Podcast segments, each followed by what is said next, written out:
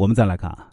如果从为用户提供情绪价值的角度出发，健身房的所有项目，包括游泳、器械、私教课、团课等，哪一个为用户提供的情绪价值最高呢？答案是团课，也就是一个教练带着一二十人一起上搏击操、流行舞、动感单车等等，一群人在一起，随着动感音乐挥汗如雨，能够带来超高的多巴胺分泌。不过，在传统的健身房模式中啊，团课教练并不受重视。前面说了，健身房的收入主要是年卡费和私教费，团课只是作为年卡中一种标准配套服务。团课教练并不直接创收，待遇啊比私教低得多，甚至啊有团课教练自嘲说，他们在健身房的地位还不如保洁阿姨。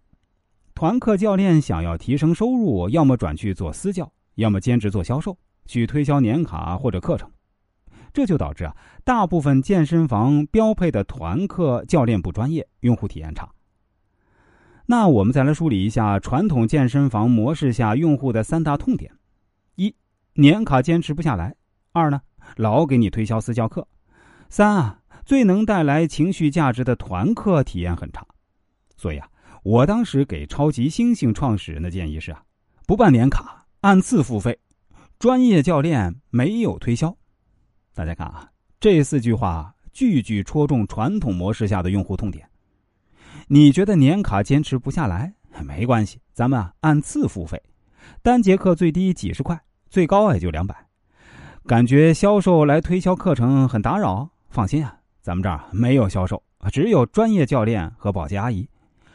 团课选择太少，质量不高。来，咱们这儿啊只做高质量团课，有一百多种课程可以选。是的，我当时给超级猩猩的建议啊，就是把传统健身房视为鸡肋的团课单独给拎出来，作为自己的核心产品。